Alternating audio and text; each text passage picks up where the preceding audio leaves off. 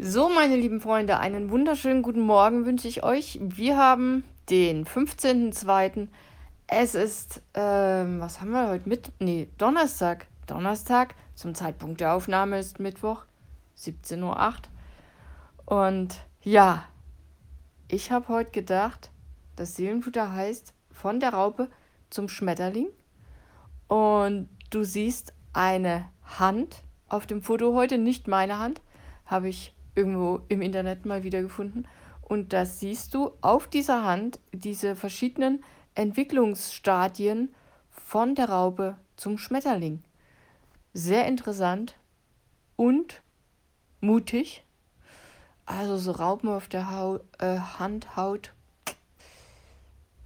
Ja, ist nicht jedermanns Ding, von daher schön anzusehen. Und der Schmetterling bleibt auch brav sitzen. Na, wenn da mal nicht Photoshop im Werk ist. Aber am Werk ist. Ich weiß es nicht genau.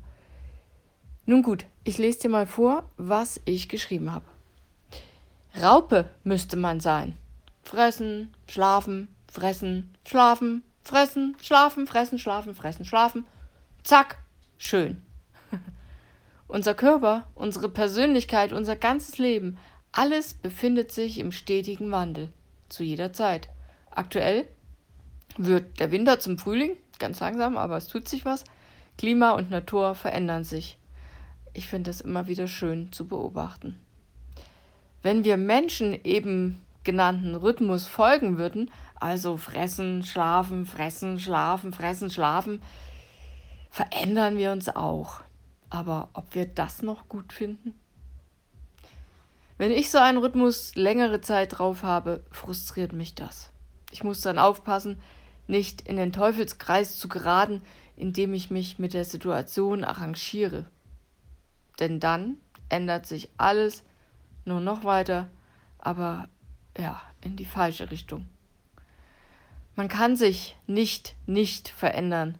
Selbst wenn wir nichts verändern, verändert sich etwas. Aber du kannst die Richtung zum Großteil mitbestimmen. Ich bin überzeugt davon, habe ich geschrieben, dass Gott uns immer zum Guten verändert, damit wir ihm ähnlicher werden.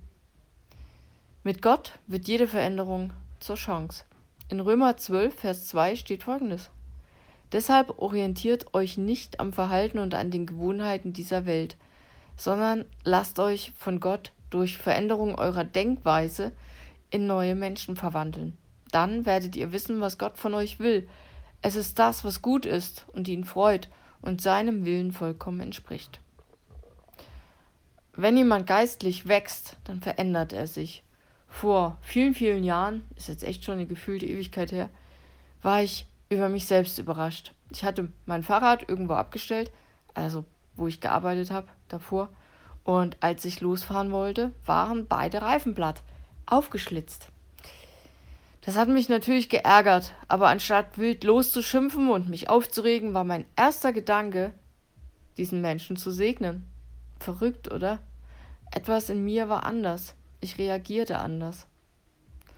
Man sagt, wenn unser Glaube so groß ist wie ein Senfkorn, also winzig klein, dann können wir jede Menge bewegen. Das steht in Lukas 17, die Verse 5 bis 6. Glaub an dich. Resignieren ist keine sinnvolle Alternative. Wenn du mit bestimmten Bereichen deines Lebens unzufrieden bist, hab Mut zur Veränderung. Ist leichter gesagt als getan, wie so oft, aber Veränderung ist großartig. Manchmal gleicht sie einem Kampf, den es zu gewinnen gilt. Aber wenn er gewonnen ist, dieses Gefühl unbezahlbar. Hör auf, Ausreden zu finden. Vertrau Gott. Und der ist übrigens der Einzige, der sich nie verändert steht in Hebräer Kapitel 13, Vers 8. Erwarte Großes von dir und durch dich. Ich wünsche dir alles Gute auf deiner ganz persönlichen Reise zum Schmetterling. Und ja, ich wünsche dir einen guten Tag, einen erfolgreichen Tag, einen schönen Tag. Und ja, ich bin morgen wieder da. Mach's gut. Bis dahin. Bye, bye.